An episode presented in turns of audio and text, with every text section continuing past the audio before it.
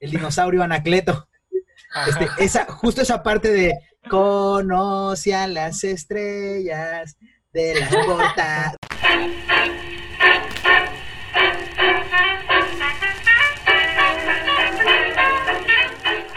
Gracias por escuchar el show de Gordo Smith y Alambrito. Eh, yo soy Gordo Smith. Y yo soy Alambrito. Y eh, aquí hablamos de discos, de discos jocosos. Discos, de discos macizos. Discos macizos. Y el día de hoy, wow. Así vamos a ser como que no te hayamos visto antes y acabas de entrar a la reunión. Entonces, tremenda, visita la que tenemos el día de hoy. Este, un aplauso para Elena Calch.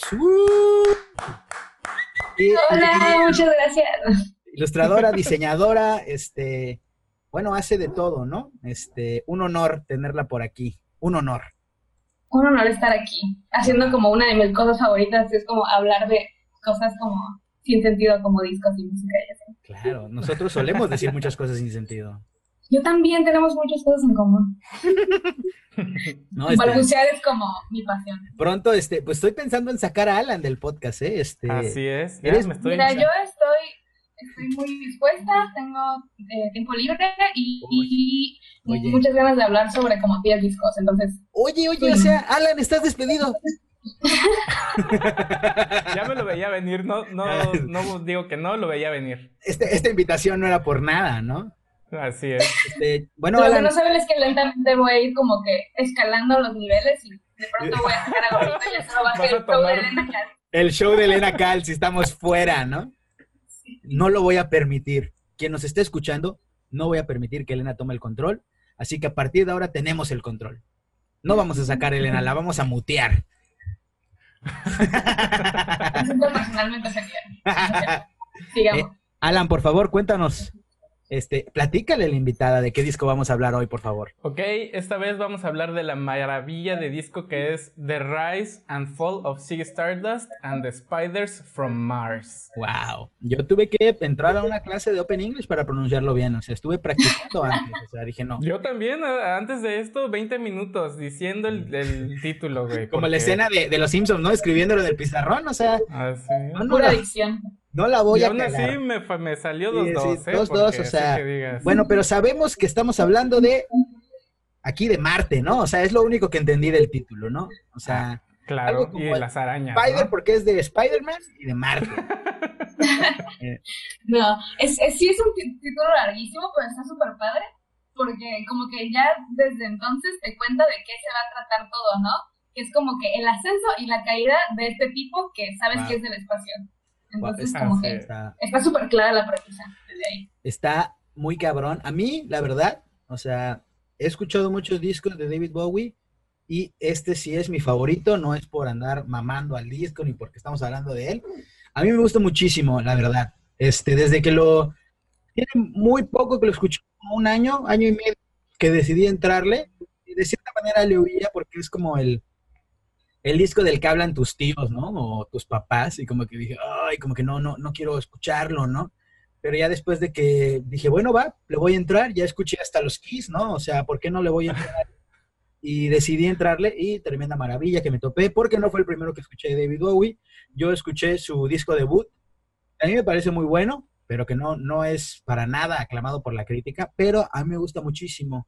Si tienen oportunidad de escucharlo, ese disco homónimo, su primer álbum, tremendo disco, tremendo disco, muy bueno. Este, les voy a platicar un poco, chicos. Este, espero que puedan este, a completarme los datos que me fallen, porque eh, seguro serán muchos. Mi dislexia puede venir por ahí. Mi, Para eso estamos aquí. Mi falta de, pues, de interés a la hora de investigar, ¿verdad? Claro. Este, pues bueno, el disco lanzado en el 72. Muchas cosas pasaban en ese año pues ya, ya no teníamos a los Beatles, eso sí, este, abría la puerta para un chingo de gente y entre esos, pues aquí está David Bowie, ¿no? O sea, yo siento que todos tienen su pieza clave, todos tienen su, todos tienen su Sgt. Peppers, ¿no? Y creo que ese, ese es este disco de David Bowie y me parece excelso, aparte grabado en el mismo estudio donde fue grabado A Jude de Paul McCartney, ¿no? Bueno, de los Beatles. Y justo ahí también grabó Lou Reed su tremendo discazo.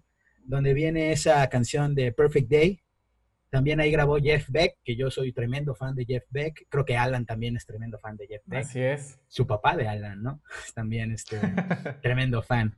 Y justo en ese estudio también grabó Elton John. Y no sé qué les parece a ustedes Elton John, pero a mí me parece una maravilla. Me encanta. Muy bueno, muy bueno. Me encanta, me encanta. Muy me bueno. encanta. El, ay, el productor Ken Scott, quien fuera productor también con David Bowie, ayudó al disco, pero él también involucrado en todos los artistas anteriormente mencionados, aparte de productor, de ingeniero de audio, ¿no? O sea, estábamos hablando con un tipo que sí le sabía cabrón.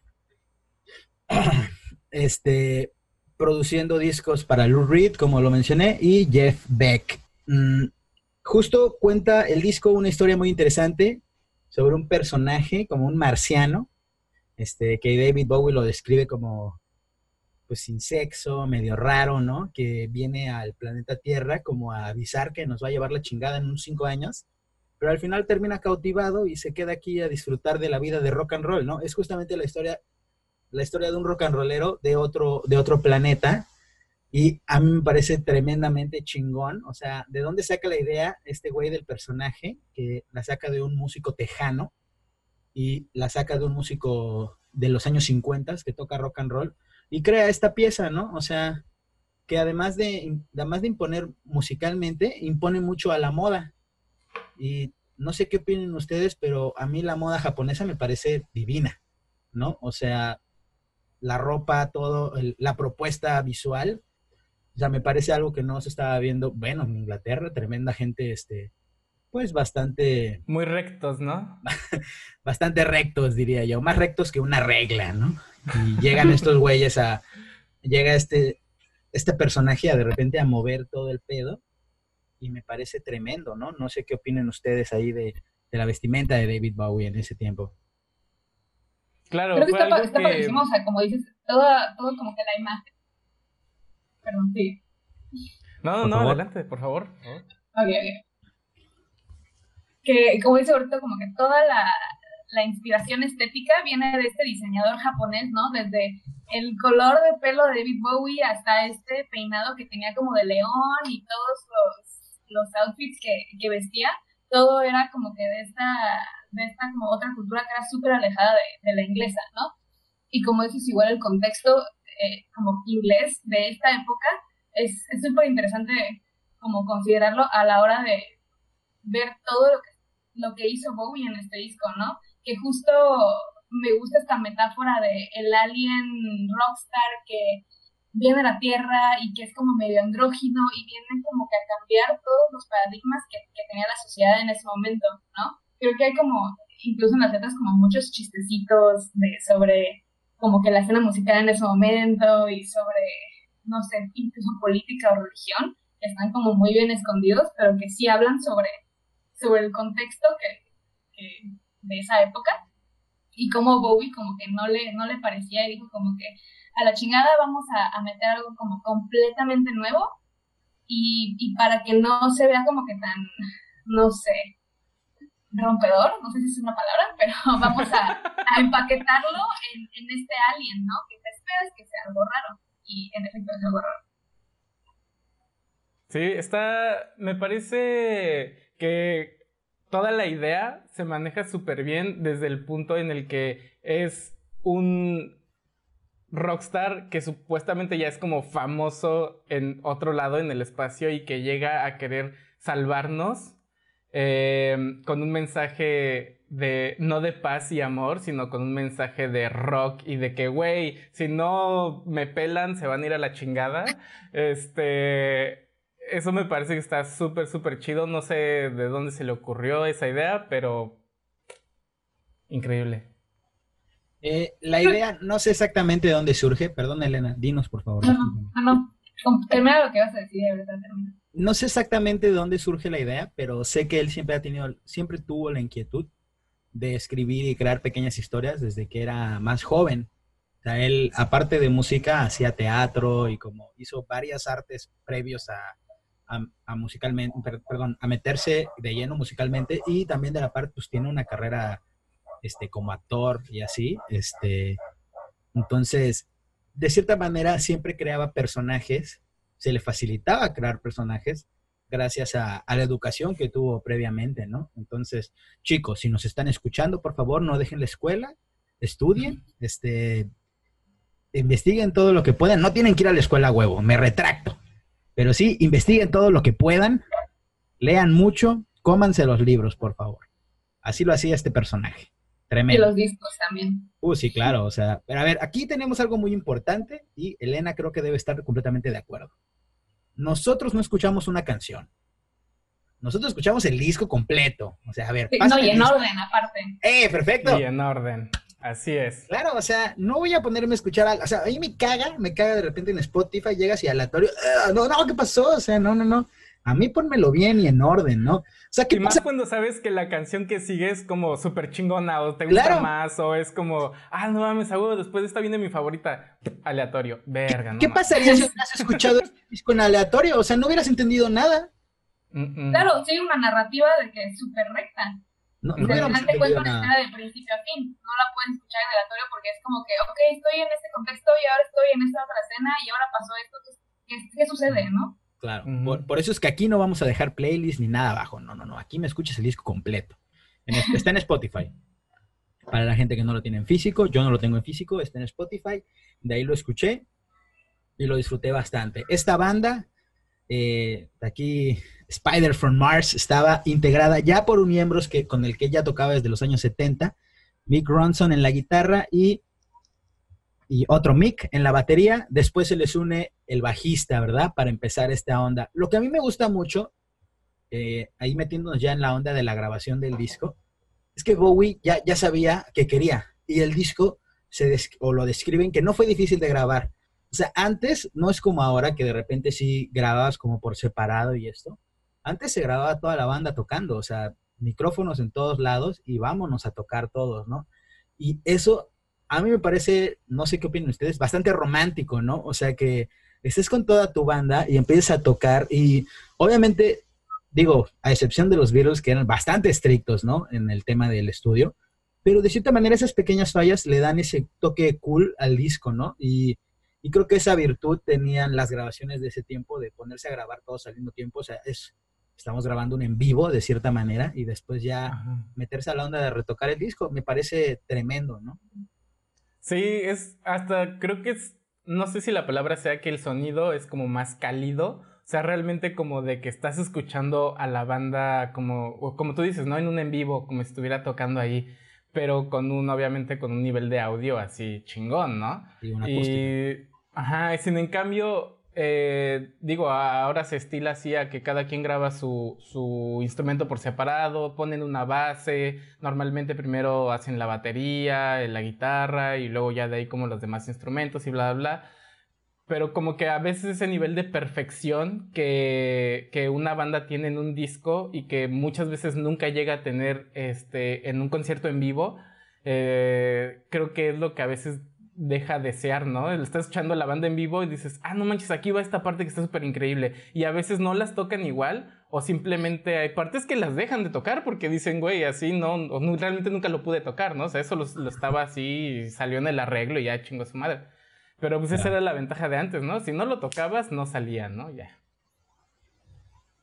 Yo, yo soy muy fan de que, de que las bandas, cuando, este, no sé, ya escuchaste el disco, y de repente vas al show y te tocan la canción completamente diferente, a mí, a mí en lo personal me encanta. O sea, que de repente llegue el guitarrista y en lugar de tocar el solo que estás esperando, se ponga ahí a echar un jam, uff, tremendo, me parece, lo disfruto un poco más, porque para escuchar la canción como es, pues me quedo en mi casa a escuchar el disco, ¿no?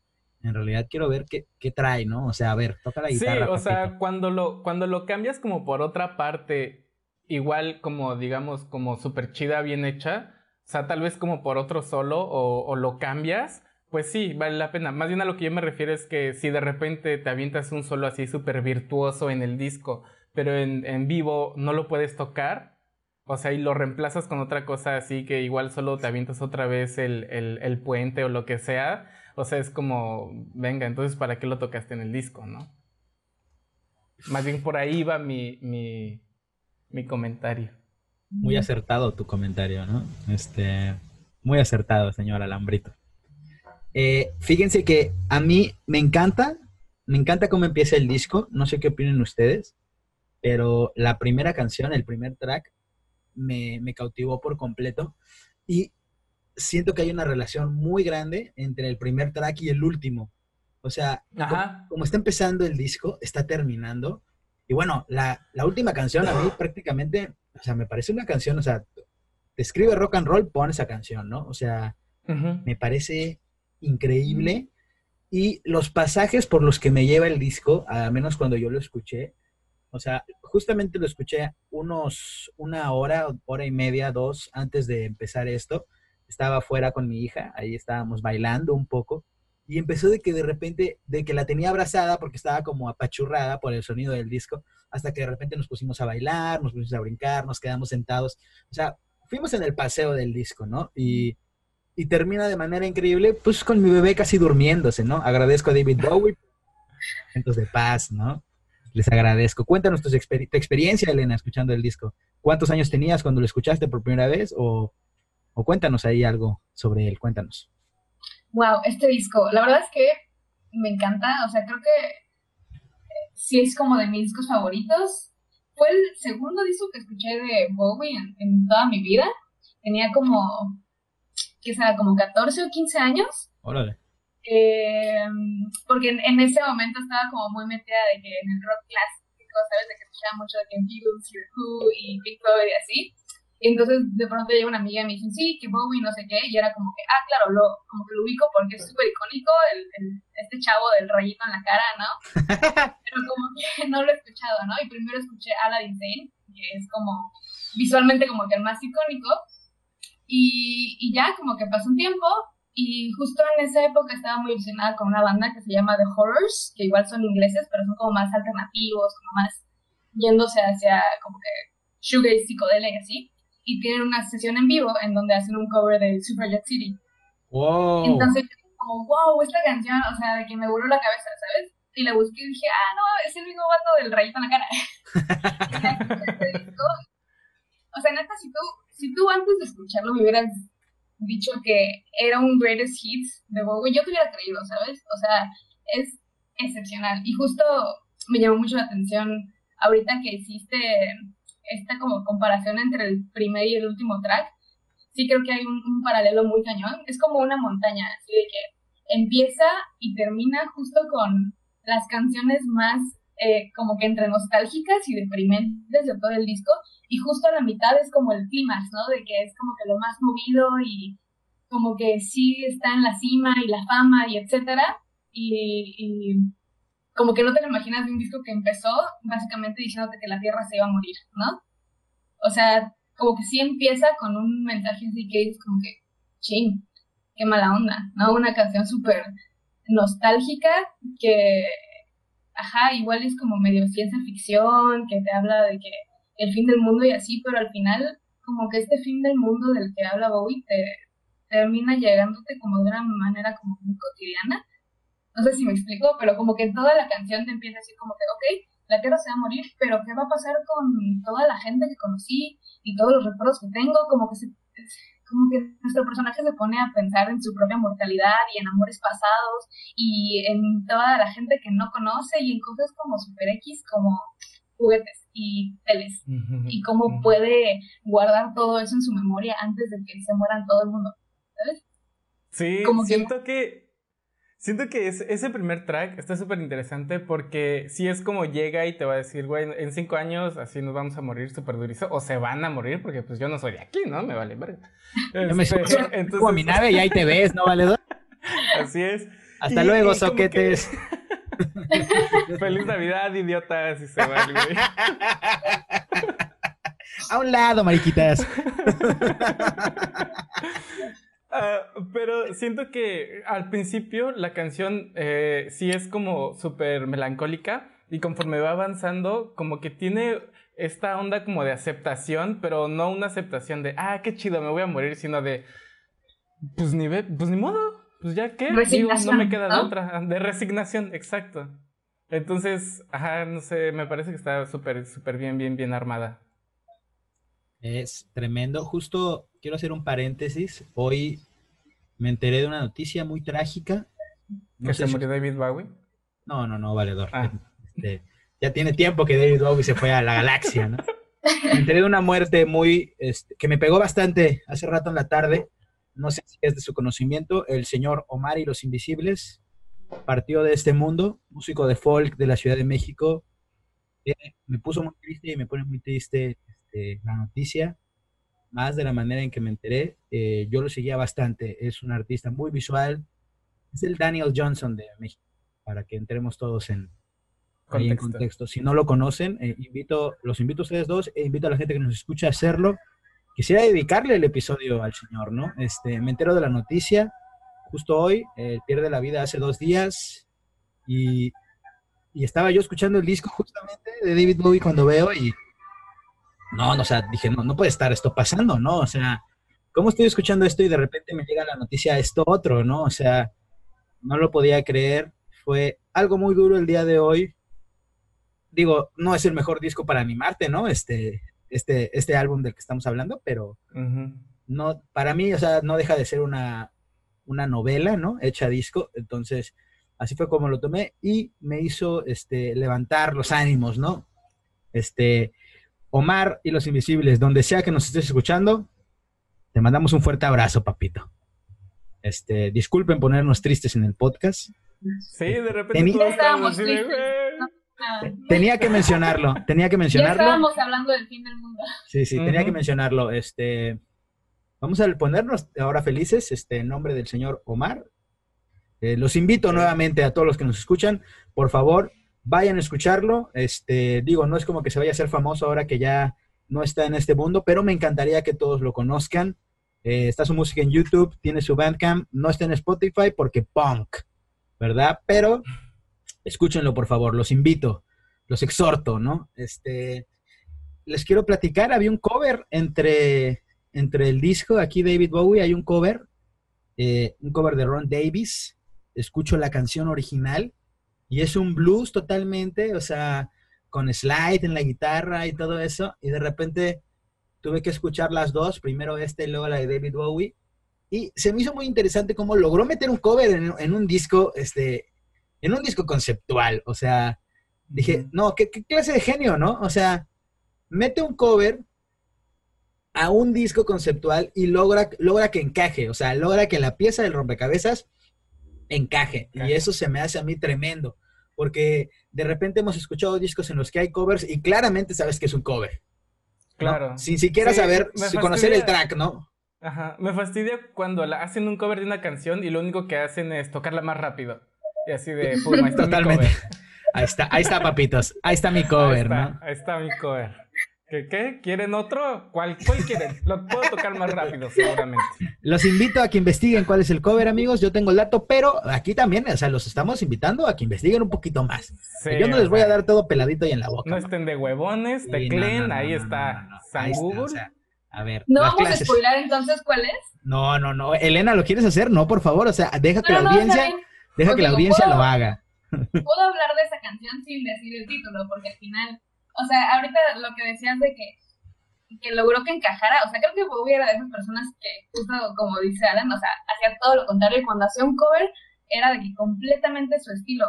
O sea, hizo varios covers en su carrera y que la verdad es que le quedaban de que... Increíbles. Mejores que las originales, ¿sabes? Y, y, esta canción en específico creo que encajó muy bien en el disco porque justo trataba los mismos temas que, que, él quería reflejar con toda esta historia de sí, ¿no? Que era como que la fama y sus peligros y cómo te puedes perder en eso si, si eres una persona que nunca está satisfecha con lo que tiene, ¿no? Que al final es el tema de la canción. Claro, este, justo sabes cómo relaciono yo el disco, este, para los que nos escuchan y aquí mis queridísimos compañeros Alan y Elena, este, me, gusta, me gusta relacionarlo con la canción de 31 minutos de El dinosaurio Anacleto. Este, esa, justo esa parte de conoce a las estrellas de la porta. Me imagino al, dinosaurio, o sea, en una limusina hasta el huevo, o sea, de todo, hasta el huevo de todo, así como saliendo medio cuerpo por la ventana. Uh, sumergido en la fama. No, era como el Siggy de 31 minutos, ¿no? Totalmente. Se, me hace, se me hace así completamente, dije, o sea, lo relacioné, soy un gran fan de 31 minutos y esa es mi canción favorita, el dinosaurio Anacleto. Y bueno, y, equilibrio espiritual, ¿no? Así, ¿no? Así, no, es que tremendo, o sea, me parece total, o sea, justamente lo que le pasa a la gente que se vuelve famosa. Yo, afortunadamente, no soy famoso, ¿no? Este, no espero serlo. Y si que solo por eso no soy famoso. Y si espero serlo, espero deprimirme también, ¿no? Y decir, no, odio la fama y salir a comer unos tacos y que me saluden. Espero eso. Así que si, si me están escuchando esto, háganme famoso para que después me deprima. Cuando me vean en la calle, se les esté golpeando fotógrafos y paparazzis, ¿no? Acá, este, cacheteándolos, ¿no? Estaría increíble. Digo, Elena, que ya es una mujer famosa, ¿no? Este, ella nos puede decir que es, ir a, que es ir a los tacos sin poderte sentar a gusto, ¿no? Cuéntanos, Elena. Soy vegetariana, así que no voy a los tacos, perdónenme. No, no, este, uh, bueno, un taquito de... de... cilantro, ¿no? Cebollita. Oye. Taco de tortilla, taco de sal. Taco, de sal, está. Son los mejores, ¿no? Cuando, tú, cuando le vas y le preguntas a tu mamá, ya está la comida, deja de estar chingándote, papito, una tortilla con sal, ándale, vayas a chingar a su madre, ¿no? Un ratito. En la tortillería cerca de mi casa, de que cuando estás esperando tus tortillas hay un salero ahí para que te den de que un taquito de sal mientras esperas. Oye, Eso, o sea, yo llamo servicio de calidad, ¿sabes? Una atención al cliente, pero... Totalmente, o sea, no necesitan tener, tener Instagram para ya tenerme amarrado a esa, ese, esa tortillería, ¿no? O sea, yo voy a ir porque me van a dar mi tortillita. te mudas así hasta el otro lado de la ciudad, pero vas a esa misma tortillería, ¿no? Porque ahí sabes que va a estar... salero. salero. vas en tu bicicleta, ahí está, papito, para sentir el mismo feeling, ¿no? Sudado. así es. Miren, este, vamos a pasar a lo que nos truje, ¿no? O sea, aquí estamos tres diseñadores en la misma charla, ¿no? O sea, pues vamos a hablar de la portada del disco, señores. Vamos a hablar de la portada del disco. Eh, hay una historia muy chistosa. El fotógrafo, el señor Brian, toma la fotografía, originalmente es en blanco y negro, ¿no? Este, pero este fotógrafo era amigo, mejor amigo de David Bowie, y justo cuando eran jóvenes, pues tuvieron un lío de faldas, ¿no? O sea, resulta que a los dos les gustaba la misma morrita y les estaba platicando de este güey, el mejor amigo, eran brothers y siempre pasa, ¿no? O sea, cuando vas así en la secundaria o en la primaria, como que a tú y a tu valedor, pues les gusta la primaria, güey. óyeme, o sea, ¿qué quieres que está muy yo en la primaria jugaba tazos, güey, trompos, Está ¿no? Sí. Óiganme, óiganme, óiganme, óiganme, o sea, a mí en la primaria ya me gustaban las niñas, o sea. Ya en el kinder, ¿no? Ya. A ver qué cae, ¿no? no, en el kinder sí, tengo 10 tazos, valedor, ¿qué onda? ¿Cómo? X, el caso es que, pues siempre estaba de que te gustaba la misma morrita que a tu compa, ¿no? O sea, y, y esto pasó con estos cuates, y entonces como que el David se le puso medio acá pendejo, y que pum, que me lo descuenta, bro. Y por eso este güey tiene el ojo así como que pareciera que tiene uno de un color y otro de otro. Por ese ah, puñetazo que le clavaron, o sea. Y su brother, quien también se encargó de hacer la portada del disco anterior. Este, quería dar ese dato, este, pues ahí jocoso, ¿no? Este, picante. Un dato picante de David Bowie. Sí, o sea, un lío de faldas mucha gente decía que tenía un ojo café y otro azul, pero realmente era porque tenía una pupila mucho más dilatada que la otra, ¿no? Claro, como estallada, ¿no? O sea, no vamos a hablar de pupilas dilatadas a mí porque mi mamá puede estar escuchando este podcast, ¿no? Este, mamá, si me estás escuchando. Hola, mamá de gordita. Jamás he consumido drogas. Aquí, este, estamos hablando de la Virgen, mamá. No de, no de drogas, ¿no? No sé si la Virgen se drogaba, o sea, eso ya no es no es mi bronca, ¿no? O sea. El que la vio, ¿no? Posiblemente. Ajá. ¿Cómo se llama? Al que le... Juan Diego ah, ese. ¿Ese seguro? Le de haber dicho, a ver, saca tu hitter. pues, o sea, bajó del cerro diciendo que vio a la Virgen. O sea, ¿para qué la gente se sube a los cerros? Claro, o sea, se me hace que ese brother tenía su plantilla ahí arriba. De, sí, sí, sí, vi a la Virgen, sí, vi a la Virgen. Vale, de hecho, me andaba cantando, ¿no? Este. me imagino que ya lo iban a atorar al güey y de repente bajó hecho la chingada y no mames, allá se aparece una virgen, güey, no vayan, está bien cabrón, ahí espantan, güey. Y era la poli, ¿no? Así, este. A ver, a ver, ¿qué huele aquí? Este, nos hemos distraído, ¿no? David Bowie no creo que creyera en la Virgen de Guadalupe, pero oh. estaría increíble que la tuviera tatuado en la espalda, ¿no? O sea, acá chido, ¿no? Diga, aquí en la panza tuviera tatuado barrio, ¿no? Eso hubiera sido sublime. perdónenme, este, este fotógrafo, el señor Brian, hace la fotografía en blanco y negro y ahora sí le dice, a ver, papito, tú que eres diseñador y tu mamita te pagó tu escuela, píntame esta portada, ¿no? Este, ahí tenía como un cuate o algo así que igual le ayudó con la portada anterior. Terry Pastor, tengo el dato aquí. Este, él se encargó de colorear este, la fotografía, ¿no?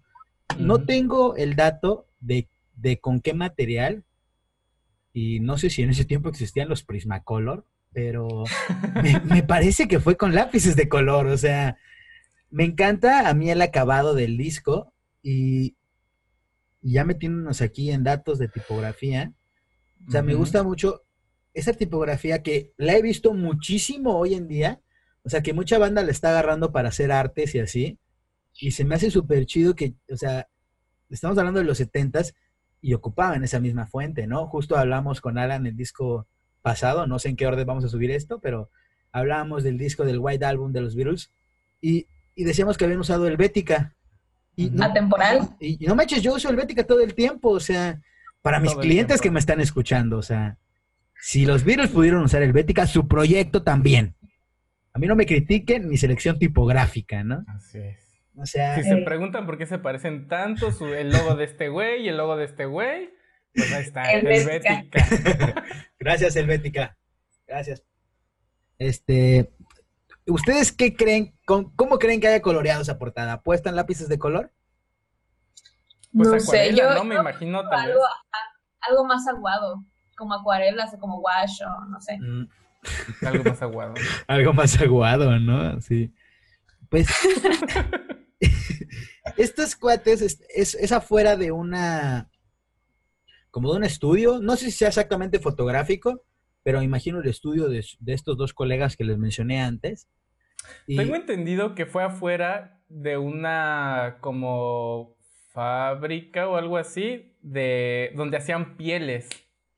O sea, como abrigos de pieles y pendejadas así. ¿Tú tienes ese dato? Pues en algún creo que lo escuché, lo leí, no me acuerdo, era algo así, porque hasta hay una parte en la que los güeyes que eran dueños de, eh, de, esa, de ese lugar, le mandaron una carta a la, a la, a la, a los que sacaron el disco que es eh, RCB something something. Este, les mandaron una carta diciendo así de, eh, en nuestra empresa que se dedica a bla, bla, bla, no queremos que se nos asocie con eh, el artista este, David Bowie. Entonces, por favor, pedimos que retiren la, la. como los discos que ya tenían esa portada. Y entonces, este. Pero estos güeyes dijeron, obviamente, así de. Solo no hicieron caso. Fue así de, ah, sí, chido. Y... Claro, se vieron lentos. ¿Quién no quiere estar asociado con David Bowie? O sea. Y ahora, hay, ahora hay una placa, ¿no? Ahora hay una placa ahí que dice, a ver, aquí es el sitio donde es la gran foto del disco, ¿no? Porque creo que fue seleccionada con unos discos como unos 10, 9 discos más para hacer postales, como de discos emblemáticos. Creo que ahí está un disco de los Rolling, posiblemente esté un disco de los Beatles por ahí, y entre esos está la obra cumbre, como le dicen los críticos de David Bowie. Este, me encantaría ir a conocer el lugar, me encantaría verlo. Me parece muy cool el tema de la, de la tipografía en la portada, porque creo que había mucha apuesta en ese tiempo en que la portada, las portadas de los discos, como que no tuvieran texto, ¿no? O sea, solo fuera una fotografía o pues alguna composición, una pintura, etcétera, etcétera. Y se, o sea, puede sonar hasta obvio, ¿no? O sea, pones el nombre del artista y el nombre del disco, pues puede sonar obvio, ¿no? Pero para el tiempo, o sea, para el, para el momento en el que fue lanzado, a mí se me hizo bastante intrépido hacerlo. Y este, si yo pusiera la tipografía fuera de la portada, o sea, pensaría que, no entraría, ¿no? Dentro de, de, la misma. Este, pero como que en conjunto se me hizo, o sea, que no sé cuántas pruebas y errores tuvieron que hacer para definir la tipografía que iba a quedar. Pero lo que sí puedo estar seguro que era más difícil que hoy en día, ¿no? O sea, hoy en día te puedes saber cuántas tipografías salen y pues no hay bronca, ¿no? Pero en ese tiempo no creo que haya sido así de fácil. Y aparte también me parece interesante que justo el nombre del disco es súper largo. Y es así como de, eh, eh, de, cómo vas a acomodarlo de una forma en la que se vea estético, que sea legible y que, o sea, no, no, no tengas que ocupar todo el espacio entero de la portada, ¿no? Porque obviamente pues le tienes que dar el valor a la fotografía. Y que no interfiera o no pelee, ¿no? Con la foto, que igual está difícil. Claro. Y fue acertado, ¿Han escuchado, ¿Han escuchado esa teoría de conspiración de, de Kanye West sobre la portada? ¿Sí? De... Ah, no, por favor, por favor. No, no. La verdad es que no me la sé muy bien, pero ya ven que... o sea, ya ven que en la portada sale este letrero que dice Kanye West que no sé si es como el nombre de la calle o algo así. Ajá. Justo cuando salió el último disco de, de Bowie, este Blackstar, Ajá. mucha gente empezó a, sacar así como paralelos entre la vida de Kanye West y, toda la obra de David Bowie, ¿no? Como, como si David Bowie en su, en su trabajo hubiera querido decir que Kanye West era de que como su sucesor. Algo así. Entonces, como que decían que este este letrero que decía Kay West era como que anunciando de que el nombre de, la siguiente superestrella. Y justo el último disco que es Black Star, decían que era porque era una estrella afroamericana. Y ya, no me sé como que más detalles, pero no, no sé como que cuál es el fundamento de esta teoría de conspiración. Solo sé que existe y hay mucha gente que sí cree que, que después de, de, de David Bowie está Kanye West. Oye, pues después de esto que me acabas de decir, voy a entrar a investigarlo. O sea, esto no se va a quedar así. Son rincones así bien escondidos del internet. Wow. No conozco mucho la obra. Tengo ¿eh? entendido. Tengo entendido que, que Kay West era justo el nombre de la empresa que estaba ahí. Ok. Así se llamaba la empresa. Algo, era el nombre del, güey, del dueño. Son, algo West. Y así, por eso estaba ese letrero. Quién sabe. Igual había, había visto que justo cuando salió mucha gente empezó, ajá, como ahorita que conspiranoica, diciendo que había como un significado escondido detrás del letrero, porque, o sea, aparte de decir K-West, dice como, si lo lees todo, dice quest, ¿no? Que en inglés es como búsqueda o como, ajá, como, como una exploración, tal vez. Entonces que era como, sí, el espacio y que no sé qué, y David Bowie así de, solo es el nombre de, de este lugar, o sea, que no hay un significado, nomás me quise parar ahí en las escaleras. O sea. Claro, o sea, la, la, chicos, la verdadera historia es que eh, ya habían tomado varias fotos dentro y no les había gustado ni al fotógrafo ni al señor Bowie. Y dijeron, papito, vamos afuera a ver qué sale ahí, ¿no? Y, ¿sabes qué? La, este, las arañas de Marte dijeron, yo no voy a salir a mojarme, a mí no me pagan lo suficiente como para mojarme. Entonces dijo David, pues yo sí voy a salir, papito, y es más, dame tu pinche guitarra, ¿no? Ahí está. Sacó la guitarra y posó ahí en la lluvia, este, y es por eso que sale el disco. Así que esas conspiraciones, me gustaría pensar que son verdad, porque me encantan las conspiraciones, pero, sí. pero pues bueno, esa es la verdad que yo conozco, porque no les puedo asegurar que es cierta, porque yo no estuve ahí. No me consta que eso pasó. Claro. Pero según los datos en el internet. Eso fue lo que pasó. Ahí tenemos el dato. Este, Elena, no manches, tremenda teoría que nos acabas de compartir. O sea, estoy bastante Yo también soy muy conspiranoica, así que. Porque ese rapper, a mí la verdad, yo no conozco mucho de él, no soy fan siquiera. O sea, el hip hop no es mi género. O sea, yo no soy mucho de escuchar hip hop. Yo, si escucho hip hop, llegué a escuchar Jay-Z y llegué a escuchar este, Snoop Dogg. Me gusta mucho el álbum debut de Snoop Dogg, que fue producido por George Clinton, este, fundador de Funkadelic y Parliament. Entonces, tremendo disco. Este, pero no conozco nada de la obra de este brother, pero he escuchado últimamente muchas historias porque ahorita dice que está loquito y salió diciendo que iba a salir este en el nuevo disco de los Mario Volta, o sea, nada más ahí. Ah, sí lo escuché, como que lo tuiteó o algo así, ¿no? Eso lo tuiteó, ¿no? Eso salió tuiteando que él, a ver, papitos, tan chingón soy que voy a salir en el nuevo disco de los Mars Volta, ¿cómo Como que arrobó a Omar Rodríguez, así de que, ¿cuándo vamos a terminar el disco? Algo así, súper raro. Súper raro, exactamente. Y hablando de Omar Rodríguez, sacó disco, o sea, No lo he escuchado, no he tenido la oportunidad, pero prometo hacerlo y tenemos que hablar de él. Yo soy muy fan de Omar Rodríguez, ya lo hemos dicho en, en diferentes ocasiones, ¿verdad? Este, pero Así es. no está de más nombrarlo aquí en el podcast. Omar, señor Omar López Rodríguez, si estás escuchando este podcast, te exhortamos a que vengas aquí a hablar del disco que tú gustes. No tenemos problema, nos hablamos de salsa, no hay pedo valedor. Pero cáele al podcast. Ahí está la invitación, ¿no? Que nos cuente cómo le hizo para que Kanye West hiciera las canciones con él. O sea, si va a venir, yo quiero que me cuente del diablo. A mí me cuentas la historia del diablo si vas a venir aquí. O sea, a eso te estoy llamando. Quiero saber qué pasó con la Ouija, dónde la enterraste, ¿no? O sea, yo si lo invito es para eso, ¿no? O sea, de entrada. De entrada. A ver, ahí está mi disco, papito. Ya está. Ahí tengo la maldición. ¿Y ahora cómo le hago, no? Eso es lo que quiero del señor Omar. Chicos, da una tremenda gira de Bowie, le fue de maravilla. Eh, tremendos shows, outfits y todo esto. Lo que me gusta mucho es que, o sea, es una banda, ¿no? O sea, no, no necesito ir con una orquesta, bla, bla, bla, como muchos sonidos y así. Le da mucha pureza al disco y eso mismo salió de tour. Y en su último concierto de ese tour, el 3 de julio del 73, ya a unos minutos de terminar el disco, les dice, esta experiencia fue tremenda, papitos, pero me despido. Es el último concierto que voy a dar. Y así fue como enterró a este tremendo personaje.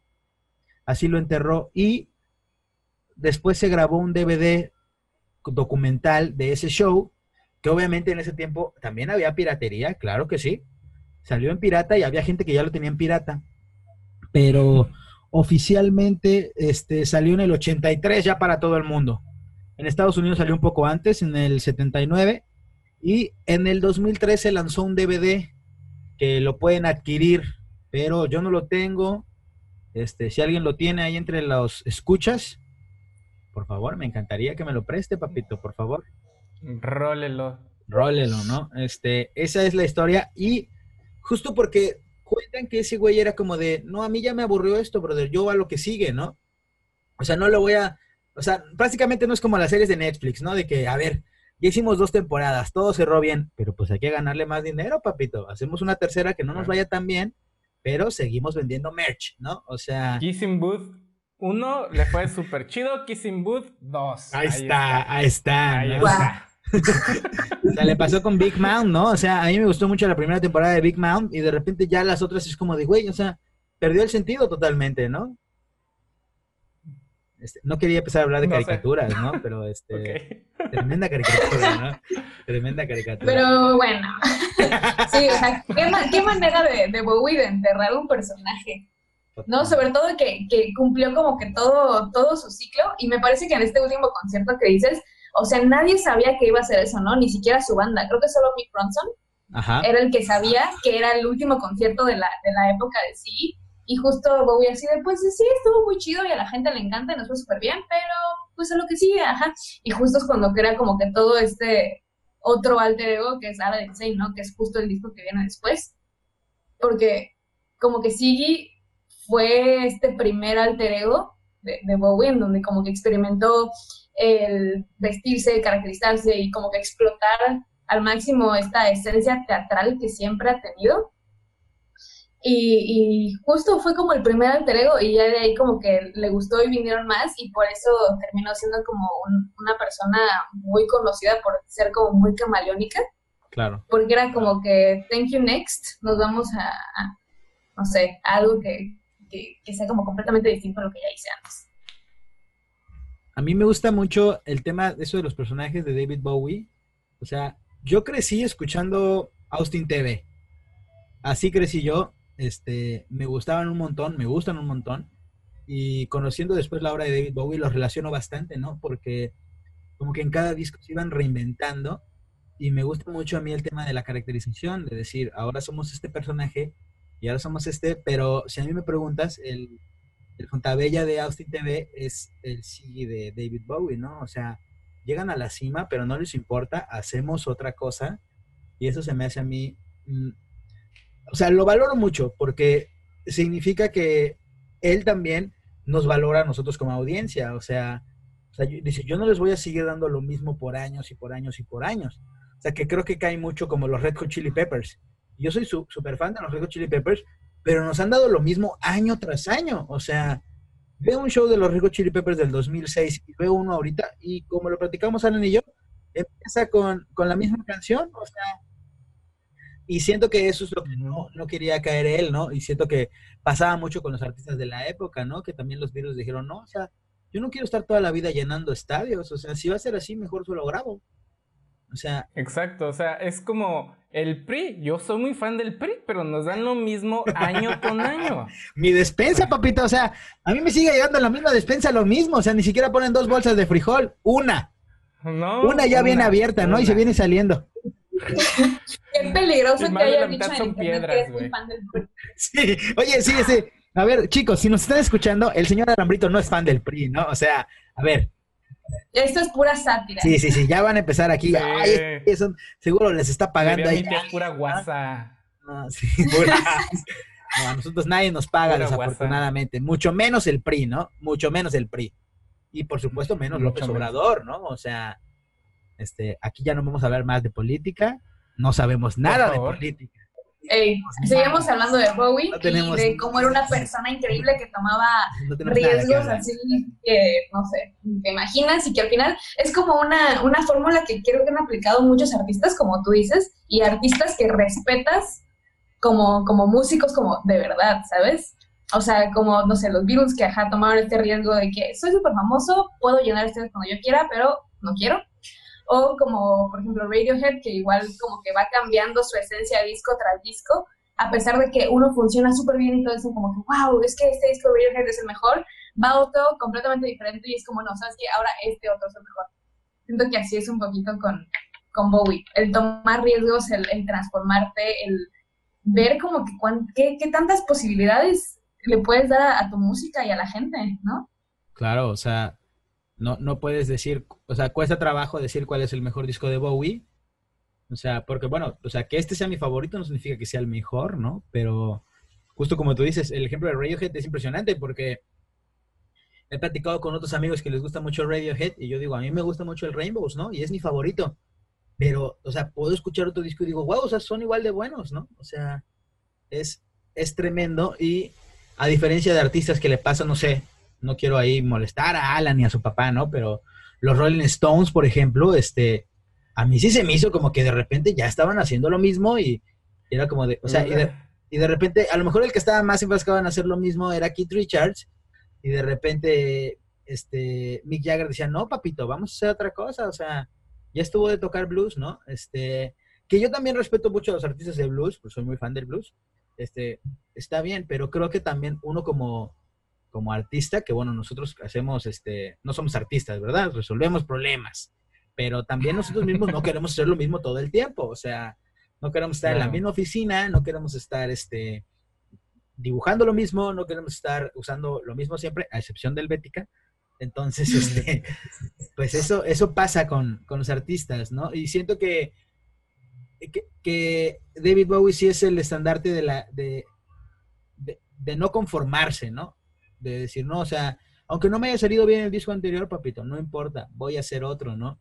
Y justo hablaba hace un tiempo con un guitarrista de la Ciudad de México, el señor Ernesto de León, tremendo guitarrista de blues, si nos están escuchando, un respeto. Este, y, y él decía, es que los músicos mm, no nos retiramos, nos morimos. Y bueno, este, yo quiero decir que yo le doy Cuatro estrellas al disco. Cuatro estrellas. Elena, por favor, me encantaría saber cuántas estrellas le das al disco. Espera, ¿cuatro estrellas de cuántas? De cinco, claro. O sea, ah, disculpe. y yo así de. Cuatro estrellas. ¿De diez? Cuatro estrellas de cinco. Cuatro estrellas de cinco. Cinco es la medida. Sas, no sé, soy muy mala dando, dando como que reviews tan estrictas, así como numéricas, sobre todo porque mi cabeza no piensa mucho en números. Em, así que voy a dar un intro y luego tal vez me decida. Me encanta este disco, siento que es buenísimo. Obviamente hay cosas que a mí, gusto personal, Elena, sí diré como, ah, esto pudo haber sido diferente, ¿sabes? pero no es como que yo de pronto voy a llegar con Bowie, mira, así lo debiste de hacer y así debiste de tocar, ¿sabes? Es más como que mi, mi issue con el disco es que en algunas canciones no me da más, ¿sabes? Como en, en Rock and Roll Suicide, se me hace como una tremenda canción y una, o sea, uno como que de los mejores cierres para un disco. Y lo que me molesta es que no dura más, o sea, que siento que dura muy poco, ¿sabes? Que justo estás de que en la parte más intensa de la canción, donde Bowie, de que casi casi sientes que te está gritando a ti, de que no estás solo y, y, no sé, cosas así súper, no sé, nostálgicas. Y siento que ahí pudo haberse alargado mucho o se pudo haber hecho como un, no sé, final más... No tengo idea. El chiste es que, ajá, mi conclusión es que me encanta este disco, me gustaría que durara dos horas y ese es mi problema con, con, con esto. Eso es todo. O sea, ya en cuanto a narrativa, la narrativa se me hace increíble. Eh, Incluso esta canción, el cover, queda súper bien. Hay una que sí escribió Bowie para este disco, que creo que no queda mucho en la narrativa, que es la, la segunda, la de Soul Love. Uh, pero es muy buena, ¿no? Aún así es, buenísima. Es buenísima, pero en cuestiones de narrativa como que a veces no sabes dónde ponerla en, en la historia de Siggy, ¿no? Claro. No sé. Pero no sé cuánto darle de, de, de estrellas.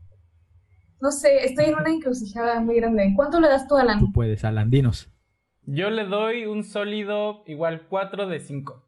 Es muy bueno, es muy bueno, me, me, gustó, está increíble el disco. Y por ejemplo, con lo de Rock and Roll Suicide, creo que lo que pasa, o así como yo lo entendí, fue que dura tan corto y también como que termina de chingadazo. Así, la estás escuchando, estás súper prendido y ¡pum! se acaba creo que es porque justo como, como supuestamente Siggy, eh, él solito se consume como por su mismo, mm, así de, ah, soy el mejor eh, eh, estrella de rock del mundo. O sea, como que se, es como que él, él se autodestruye, entonces siento que por eso se termina así como de putazo, porque es como si muriera en ese instante, ¿ves? Y más como los gritos y todo lo que hace es como de, ah, sí, bla, bla, bla, no sé qué, y de repente explota así. Es como... Siento, siento que así, así eso, eso fue como lo que yo, lo que yo sentí en esa última y siento que por eso termina así de putazo. Es porque ahí debería empezar, en ese justo momento cuando está terminando, debería empezar, oh, no, sea las estrellas, las portadas. Uh, uh, gran canción, o sea, wow, tremendo. Miren, este, estamos llegando al final del podcast. Quisiéramos seguir hablando aquí dos horas y media, porque yo sé que Elena es una entusiasta de los discos. Yo podría, o sea, yo creo que podríamos despedazar el disco así de que track por track, ¿sabes? eso estaría increíble. yo podría seguir hablando de eso. Eso estaría increíble. Eh, no va a ser la, la última vez que gane por aquí, este, ella estará pronto, más seguido, y después va a sustituir a Alan. Este, para los que se hayan encariñado con su voz, Adiós. odien la de Alan. Este, denme unos episodios para sacarlo. O sea, ustedes denme chance, papitos, ¿no? Este. Voy a pedir mis vacaciones si quieres y ya. Miren, como nosotros no somos famosos, no le vamos a decir a Elena, oye, dinos dónde te pueden encontrar, redes sociales y eso, ¿no? O sea, ya las pondremos ahí en comentarios y los que nos escuchen en Spotify, pues va a tener que ir a YouTube a ver, ¿no? O sea, Elena es famosa, búsquenla, seguro la van a encontrar. Tremenda artista, tremenda artista, yo la admiro mucho y te quiero agradecer que nos hayas aceptado la invitación. Muchas Ay, muchas gracias a ustedes, en serio, esto fue súper divertido. Me encanta. Esperemos tenerte aquí más seguido. Es, queda pendiente, hablamos del disco este, de Courtney Love, ¿no? Este, vamos a hablar muy pronto de él, que hay mucho que hablar de él. Alan, no estás enterado, pero amigo, no te preocupes, me voy a tener muy enterado. Okay. Sí, será una sorpresa ese día. Sí, sí, es más, ni, ni, te vamos a decir. Una sorpresa es, ajá, será una, una sorpresa ese día porque va a ser el día que me despidan, ¿no? Así sí. de ya, ese día. Va, va, de pronto no, no te dejan entrar al Zoom. Ese día va, va a terminar el, el, podcast con shalalala, shalalala. Este, bueno, y aquí nos despedimos de la siguiente manera. Elena, si nos puedes acompañar. Tu, tu, tu, tu, tu, tu, tu, tu.